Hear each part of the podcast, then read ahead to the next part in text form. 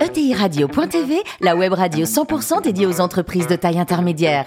Animée par Alain Marty, en partenariat avec l'Union des marques et Généo Capital Entrepreneur, la société d'investissement des familles et des entrepreneurs qui voient loin.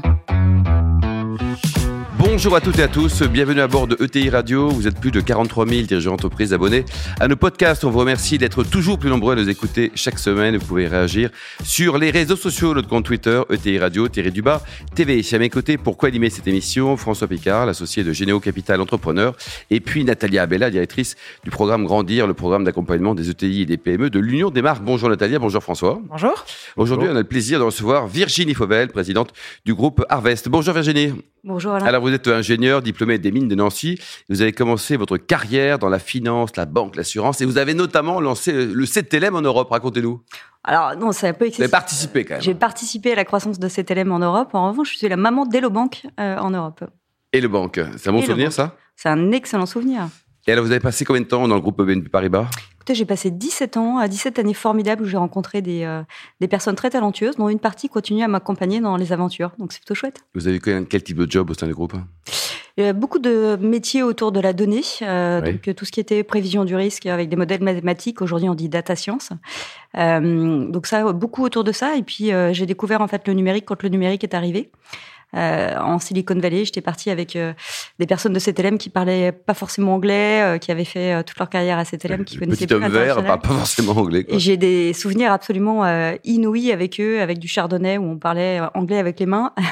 et on avait fait un business assez intéressant. Et j'avais euh, découvert des petites sociétés comme Yahoo, Google, euh, PayPal qui étaient vraiment émergentes. Et, euh, et vraiment, je me suis dit sur, ce, sur cette partie du monde, il y a quelque chose qui va se passer et qui va probablement Ouais. bouleverser nos vies. Vous avez également travaillé aux côtés de Jacques Richer, une belle personne, un président d'Allianz. Et là, vous avez été la première femme et aussi la plus jeune au COMEX d'Allianz France. Tout à fait, ce qui était assez intéressant pour moi. Donc, euh, pour le choix de la voiture de fonction, par exemple, euh, le DRH m'avait pris, euh, prise par le bras en disant non, non, tu peux pas prendre une voiture aussi petite. Il faut prendre une grosse voiture dans une société allemande et tout. Donc euh, là, on, on me voit pas, je suis en radio, mais je fais 1m60, donc je suis un, un petit gabarit. Et donc j'avais dû prendre une voiture qui était pas trop trop grosse non plus parce que je voulais pas l'abîmer pour un, assureur, quoi. Ça aurait fait quand même Ouais. mauvais genre que la première femme au Comex euh, casse sa jolie voiture. Mais on m'avait demandé aussi, voilà, puis on m'avait demandé d'arrêter de venir en scooter aussi. euh, Pour, Ah, c'est vrai? Ouais, pour des questions euh, de risque et de, de statut. Bon. Euh, donc, et le ouais, vélo, le vélo, c'était autorisé dans le groupe ou pas? Euh, à l'époque, non, non, pas trop. Donc, mais je pense que les temps ont changé, mais c'était effectivement tous les petits détails comptaient. Alors aussi, Euler Hermès avec plusieurs casquettes, hein, Virginie? Oui, tout à fait, chez Euler Hermès, donc qui appartient à 100% euh, au groupe Alliance, qui est le leader de l'assurance crédit euh, au niveau mondial. Donc, je m'occupais de la zone Amérique, États-Unis, Canada, Brésil, donc énormément de déplacements, euh, et aussi de la transformation du groupe avec tout ce qui tourne autour de l'intelligence artificielle et la digi- digitalisation des process. Donc, c'était absolument euh, passionnant. Je passais un petit peu ma vie dans un dans un avion, et puis on a eu euh, le confinement.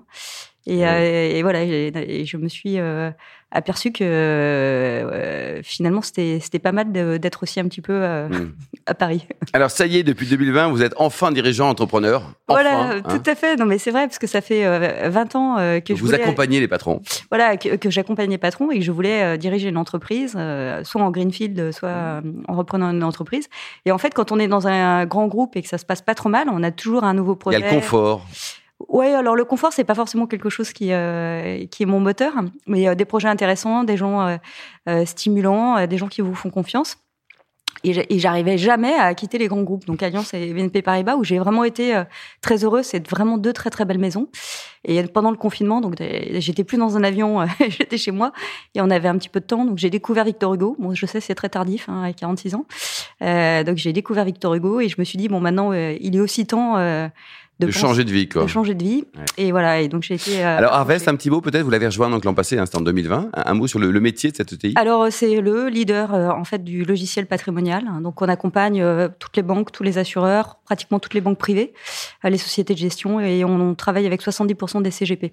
D'accord, et c'est une entreprise qui est, qui est française, le capital s'appartient. Alors ça c'est très important, c'est une, une société qui est 100% française. Cocorico. Euh, oui, non non mais Cocorico une de mes premières décisions en tant que CEO a été de fermer la filiale au Maroc et d'embaucher en France. Donc, enfin, je le dis parce que je pense qu'il faut être. Vous avez relocalisé. J'ai relocalisé et je pense qu'il faut être patriotique et, affirmer que le patriotisme tout court et le patriotisme économique est quelque chose d'essentiel. Mmh. On est parfois trop naïf en France et en Europe. Et donc, voilà, moi, je pense que il faut que les patrons soient moins naïfs peut-être que les autres. Ah, c'est sûr, quand on voit les policiers français qui roulent en Ford, il y a très peu de Renault à New York. Hein. Alors, François.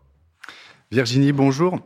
Si je comprends bien, le groupe Harvest existe depuis 30 ans. Il a été créé par deux fondateurs. Vous êtes arrivé euh, en septembre 2020. Comment on fait pour s'inscrire euh, dans la continuité et quelles ont été un peu, vous, vos premières euh, action euh, pour euh, prendre la direction de ce groupe Alors, c'est une très bonne question. Et donc, comme j'étais resté longtemps dans les grands groupes en voulant être entrepreneur, j'avais le temps de réfléchir.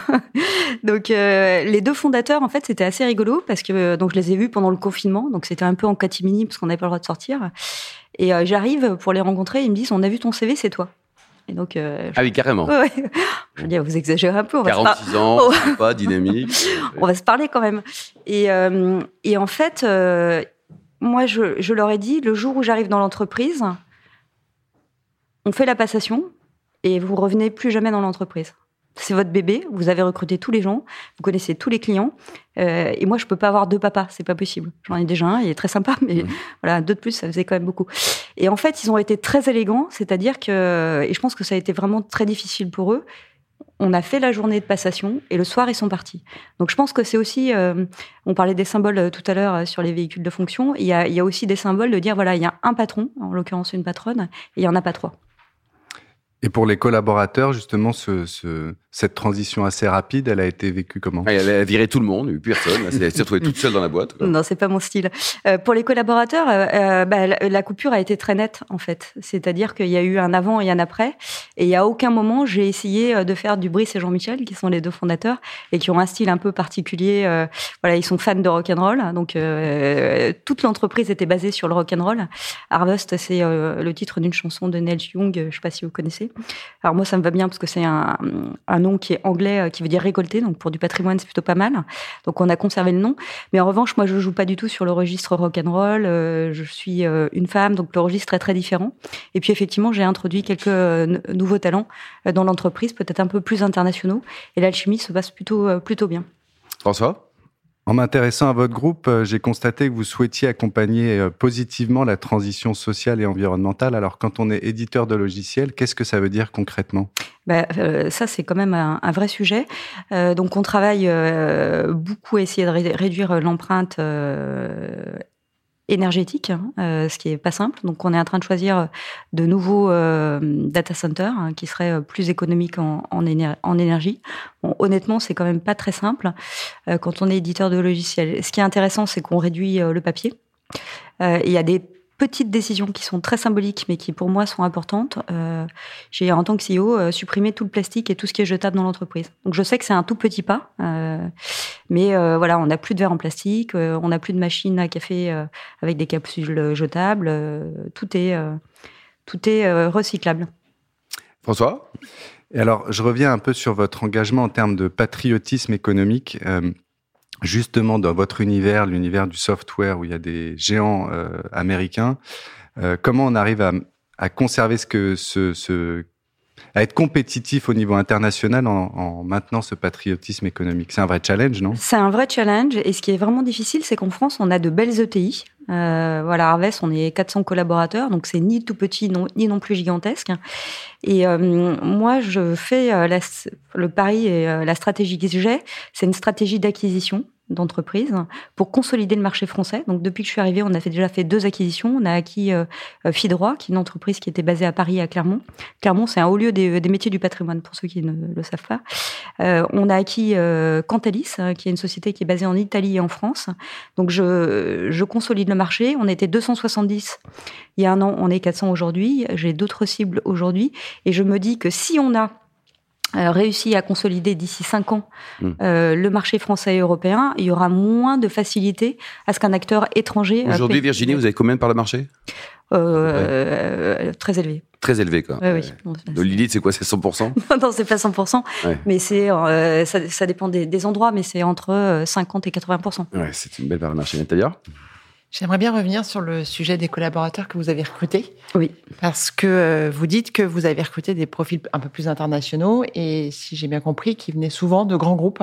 Tout à fait. On a eu à ce micro à peu près tous les patrons de TI qui sont venus nous dire ah, le sujet du recrutement est un sujet pour le TI. Mm. Et moi, j'aimerais beaucoup savoir comment vous avez fait pour les attirer et au fond, si vous avez des conseils euh, mm. à donner à vos pairs sur le sujet.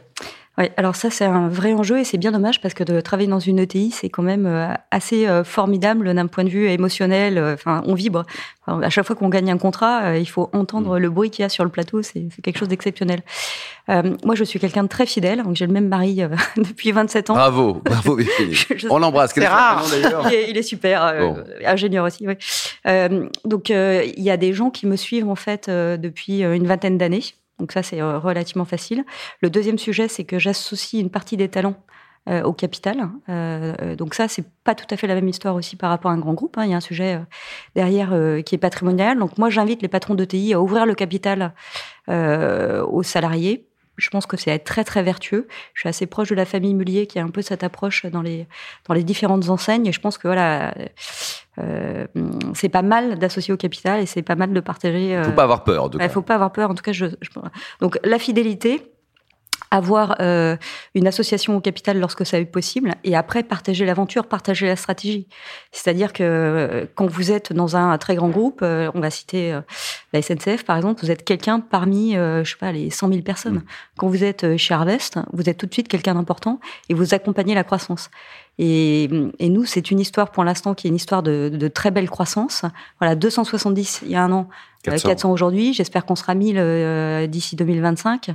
Euh, ça, c'est des aventures dingues. Hmm. Natalia, bonne réponse en tout cas. Hein. Absolument, c'est inspirant, merci. Euh, une autre question qui concerne quelque chose qui m'a beaucoup amusé, qui m'a beaucoup intéressé, que je trouve assez audacieux. Euh, j'ai lu que vous aviez parmi vos objectifs la volonté de donner le même service à chaque client, quel que soit son patrimoine. Concrètement, comment on fait? Parce qu'on ne gagne pas la même, la même chose selon les, clients. Oui, tout à fait. en fait, plus on connaît ce, métier du patrimoine, plus on voit qu'effectivement, euh, les produits ne sont pas tout à fait les mêmes en fonction de votre surface euh, financière. En revanche, euh, nous, nos logiciels permettent au client final à bénéficier euh, parce que moi, mes clients, c'est les banques, les assureurs, les CGP, qui offrent des services pour les clients finaux. Mais euh, de par nos moteurs de calcul très sophistiqués, euh, de par nos interfaces très simplifiées pour le client final comme pour le conseiller, on arrive à offrir, grâce à la tech, un service de très très haut niveau, quel que soit votre niveau de patrimoine. Donc, on a un outil, par exemple, qui s'appelle Money Pitch, donc qui est à destination du client final, qui permet de consolider tous vos avoirs, donc votre épargne salariale, euh, les comptes que vous avez chez Société Générale, euh, les comptes que vous avez euh, chez tel et tel assureur, tout est consolidé. On recalcule tous vos sous-jacents, donc on peut vous dire vous êtes exposé aux actions US à 10%, vous êtes exposé avec un niveau de risque de 3 ou 4, et c'est souvent quelque chose qu'on n'a pas, parce qu'on passe très peu de temps à s'occuper de son patrimoine et un temps infini à s'occuper de ses vacances, par exemple. Oui, une dernière question, parce que moi, je m'occupe quand même des sujets de communication, de marque et de construction de la marque. Mais ce type de promesse, au fond, comment vous le communiquez? Comment vous... Parce que finalement, vous êtes déjà leader. Mm. Euh, comment on contribue à améliorer son image, à travailler sa marque quand on est déjà leader sans se reposer sur ses acquis? Alors, on est une, société qui a une trentaine d'années, donc on a toujours euh, des petits acteurs qui, arrivent, qui sont très modernes. Euh, et, c'est très bien la concurrence. Et on a, c'est très bien la concurrence. On les regarde avec euh, attention, d'ailleurs. Et en fait, on a un sujet de toujours rester moderne et ouvert, parce que quand on est leader, faut surtout pas être arrogant, ce qui est quand même le risque. Et quand on a 30 ans, il faut pas devenir vieux. Donc on est euh, très présent sur les réseaux sociaux, on est très attentif à sur ce qui se dit de nous aussi. et en fait, j'ai construit une direction de la communication qui n'existait pas vraiment parce que dans le B2B, c'est souvent quelque chose qu'on met, mm, on, néglige un petit peu. Absolument. Donc on a vraiment une direction de la communication qui est assez offensive. On se fait aussi conseiller par des spécialistes comme Nathalie Rastoin, qui est vraiment une très grande professionnelle. Donc voilà, puis on communique aussi dans les médias comme le vôtre.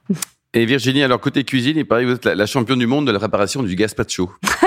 que votre mari m'a dit. Hein, Euh, Alors, comment on le préparait avec gazpacho? Vous prenez une tomate, prenez un. Bah, Avec que des produits frais, euh, déjà, euh, effectivement. Non, je pense que euh, l'alimentation, c'est quelque chose qui est clé. Et peut-être avec le confinement, les gens ont redécouvert euh, que manger de l'industriel, manger de Mais Vous aimez cuisiner ou pas? J'adore cuisiner. Dans, dans ma famille, toutes les femmes cuisinent beaucoup. Votre mari aussi? Pas du tout. Ah, Non, non, mais il fait plein d'autres choses, mais euh, il ne cuisine pas. Et côté voyage, vous êtes plus aux États-Unis ou Argentine?